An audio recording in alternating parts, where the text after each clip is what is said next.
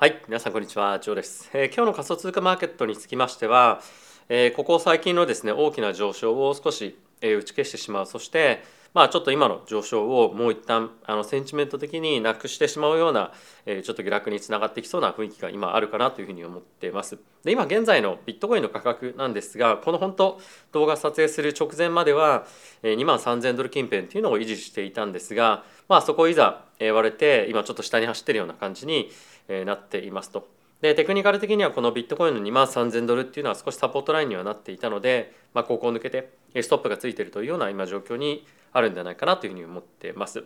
でイサにつきましてはビットコインよりもちょっと上値が重いような動きをしていたこともあってか、えーゲラカバーというところが少し大きく、え今なっているかなというふうに思っています。で今日の下落については、え今週水曜日ですね FOMC があるということでその前のタイミングで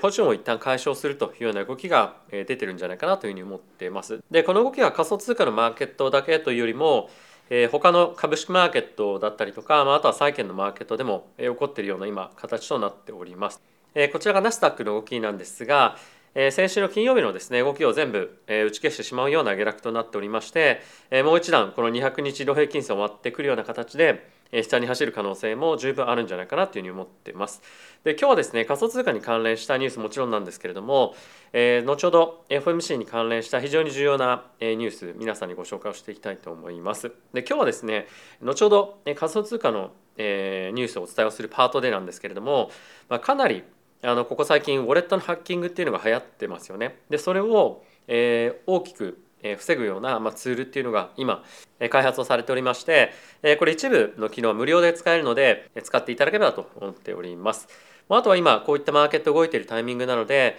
え以下の概要欄の方にあります、ま、バビットですとか、えー、ZoomX なんかに関しましては、え入金キャンペーンというのを今大きくやっておりますので、えこういったところを使っていただければなと思いますし特に、えー、ZoomX に関しては、え初回入金のキャンペーンというのがここ最近ずっと継続してやってるということもあるので、まあ、結構タイミングによっていろんなキャンペーンやってますのでぜひえーチェックしていただけるといいんじゃないかなというふうに思っています。でまずはこちらですね見ていきましょう。ウォール・ストリート・ジャーナルのえーフェットに関する記事ですねこちらニックさんが書いているんですが今回の FOMC に関しての注目ポイントっていうのをいくつか記載をしていますと。で今回いろいろと質問があるんではないかというようなポイントなんですけれども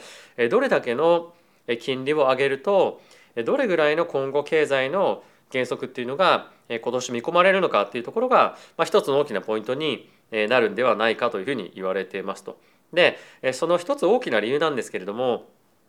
人によってこれ意見が違うんですが今回の FED の利上げに関しましてはどれぐらいのスピード感で経済に影響があるかっていうのは結構人によってまちまちなんですよ。でこれなぜかっていうのを後ほどちょっとご紹介していきたいと思うんですがまずはですね今に関しましてはえーこの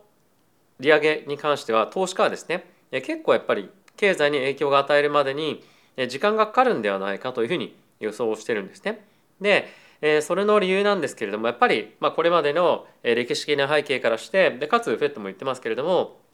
まあ、大体1年から1年半ぐらいえ実体経済に影響を与える可能性が、まあ、あの与えるまでに時間がかかるというふうにえ言われてるんですよね。で、えーそれが、まあ、徐々に徐々に、えーまあ、今出てきているんじゃないかでかつこれが、まあ、特にこの2023年の後半から2024年にかけて出てくるんじゃないかっていうのがまもなマーケットの予想ですと。でそれによって FED は今後2023年の後半に利下げを強いられるんじゃないかっていうのが、まあ、今のマーケットの予想ですよね。で、まあ、いくつかのエコノミストに関しては特にここに書いてあるようにゴールドマンに関してはもっともっと早くこういった影響が出てくるんではないかというふうに言ってるんですよね。でじゃあこれってもどういうところを見るとそういった判断がしやすいかっていうのの、まあ、ヒントが一つあるんですけれどもそれがこちらに記載をしてありますと。でこれがですねどういったポイントかっていうとえっとこれまでえ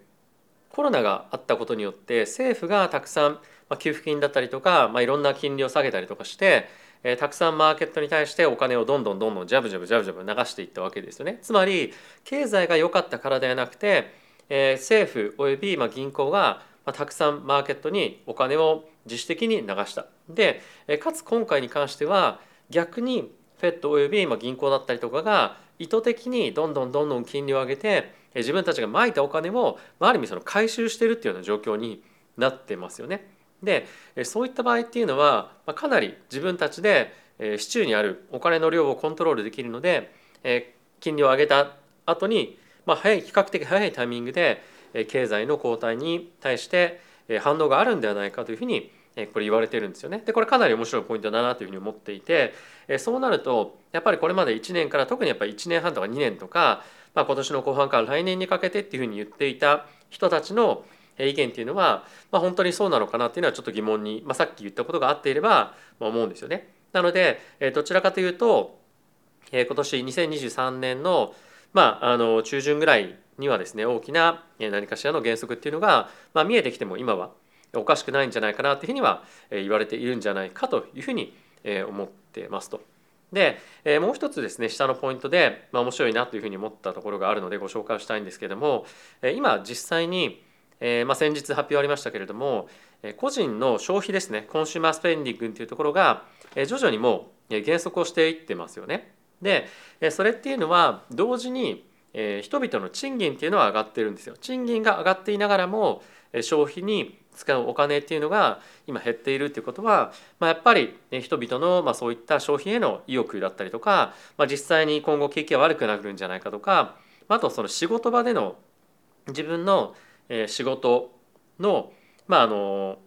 セキュアって何て言うんだろうな日本語で、えっとまあ、それをちゃんと仕事が維持できるかどうかっていうような、まあ、不安もやっぱり少し出てきてるっていうところかというふうに思うので、まあ、比較的早いタイミングでもしかするとえもっともっと経済の後退っていうのが、まあ、出てくる可能性があるよねっていうのが、まあ、今一つの、えポイントになってくると。でこういったところが、まあ、ある程度もしあの合っていたとしても、まあ、どういうふうにフェットが、まあ、今の状況を、えー、まあマーケットに対してパブリックに対して発言していくかっていうのはかなりやっぱ重要なポイントになってきますよね。でもう一つ、えこちらにあるのが今ですねフェットについては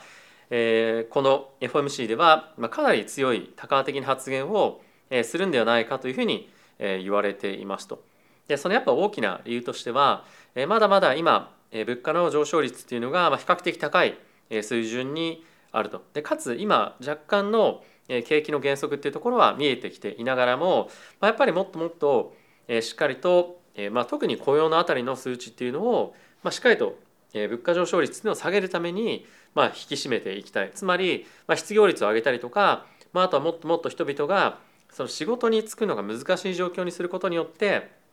受け取っている賃金の上昇率っていうのを、まあ、もっと圧迫できるんじゃないか。それによって今の物価上昇率っていうのをもっともっと抑えていけるんじゃないかってことを今、えー、まあ一つの施策として FED はやりたいというふうに考えていますよね。で、えー、そこでやっぱりもう一つ考えておかなければいけないのがこれ前回の動画でも言ったと思うんですけれども、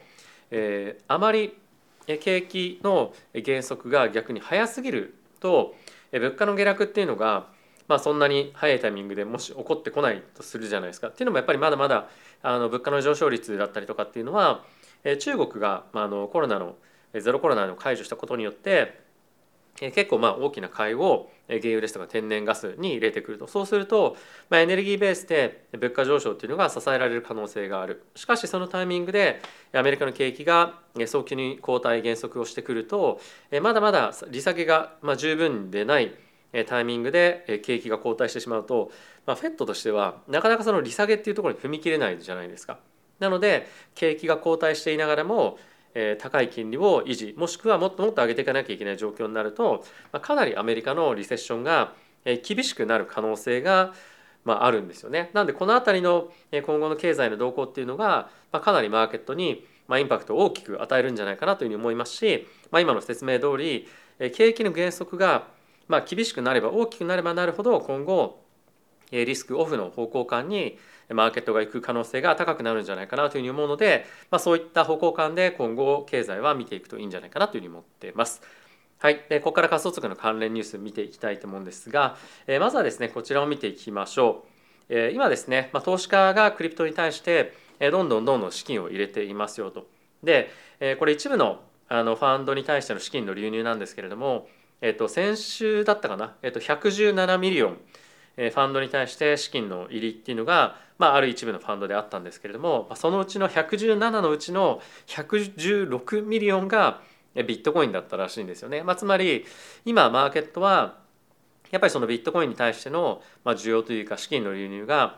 かなり強くなってきてる、まあ、今後アルトシーズンみたいな感じで、まあ、いろんな他のトークに対してどんどんどんどん資金が入ってくる可能性っていうのは十分にあると思うんですがまずやっぱりクリプトに対してもう一旦お金を入れようという人たちは、まあ、最も信頼性が高いというか、まあ、そういうふうに思われているであろうビットコインに対して資金を集中的に入れているというような、まあ、今状況に、まあ、ありますよね。でもう一つ見ておきたいのが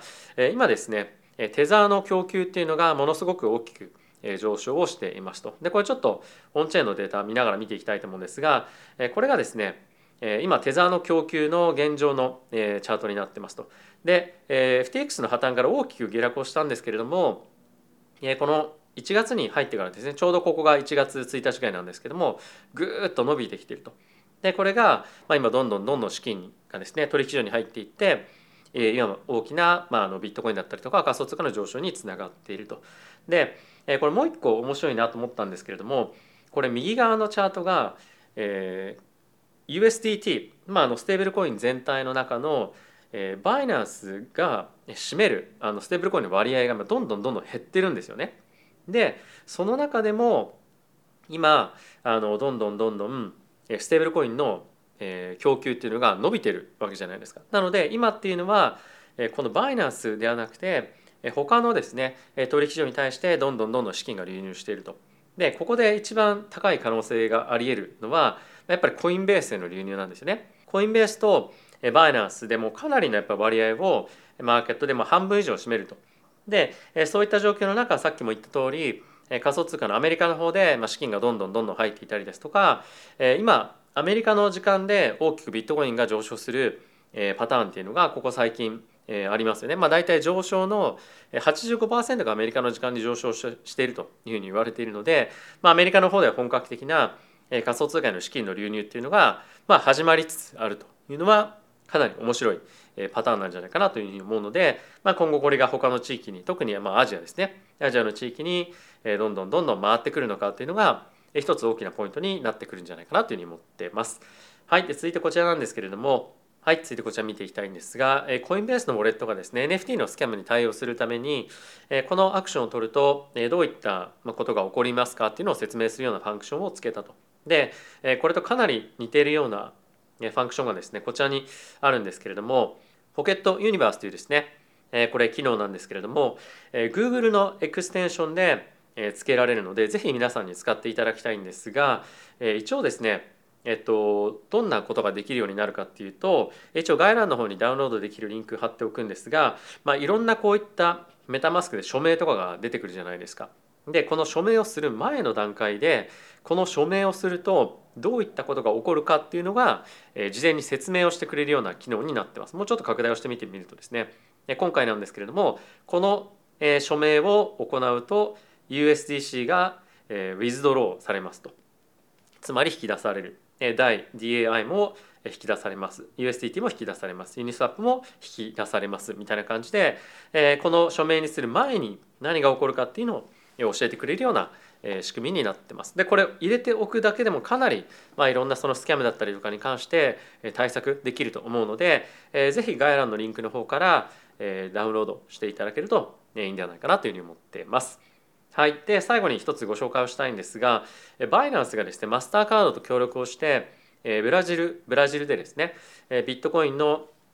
デビットカードを発行しますとでこれのデビットカードの特典が8%のキャッシュバック、まあ、らしいんですよね。まあ、これあのビットコインで払われるというようなビットコインでもいろいろ選べるらしいんですけれどもえそういうようなカードが出てくるそうです。でこういったカード結構ヨーロッパの方でも今出てきていましてえまたえー、ヨーロッパ以外にも、まあ、そういった活動をですねどんどんどんどんマスターカードが今伸ばしていってると。でやっぱりあのグローバルで使っている人が非常に多いバイナンスと、まあ、提供することによってより多くのユーザーを獲得できるということが、まあ、狙いなんじゃないかなというふうに思うんですが、え、こういったクリプトで支払いをできるようなカードっていうのが、まあ、今後どんどんどんどん出てくるんじゃないかというふうに思っています。で今回ですねこのクリプトの支払いをした場合にまあ、手数料が一部かかるんですがこれが0.9%なんですよねこれかなりまあ安いんじゃないかなというふうに思うんですけれどもまあ、こういった取り組みっていうのがどんどんどんどん世界各国でできるようになってきてるっていうのは、まあ、非常に大きなインパクトあるんじゃないかなというふうに思うので、まあ、今後も注目をしていきたいなというふうに思ってます。まあ、あとはですねえ先日ちょっとあの対象メンバー以上の方でえー、ズーム会っていうのをやったんですけれども、まあ、そこで皆さんにいただいた質問っていうのをいろいろとお答えさせていただいたんですが、えー、今度ですねメンバーシップ動画として、えー、そういったいただいた質問に対して、えー、お答えをしていくということをやっていこうかなというふうに思っていますので、えー、ぜひですね中条以外のメンあ中条以上のメンバーの方に対して出す動画で、え、それをやっていきたいと思います。で対象以上のメンバーの方々に関してはまあ、そういったところで、えー、まあ追加で疑問だったりとか、まあ、あとはえその、えー、まあスプレッドシートで質問を募集するんですけれども、えー、そこでえカバーしきれなかったあのクエスチョンとかっていうのもあると思います全部をやってると時間がないかもしれないので、まあ、大体動画で出すものはまあ20分ぐらいで、まあ、そこ以外の質問に対して、えー、ズーム会とかでお答えをしていくような形にしていこうかなというふうに思っています。はい、ということで皆さん今日も動画ご視聴ありがとうございました。また次回の動画でお会いしましょう。さよなら。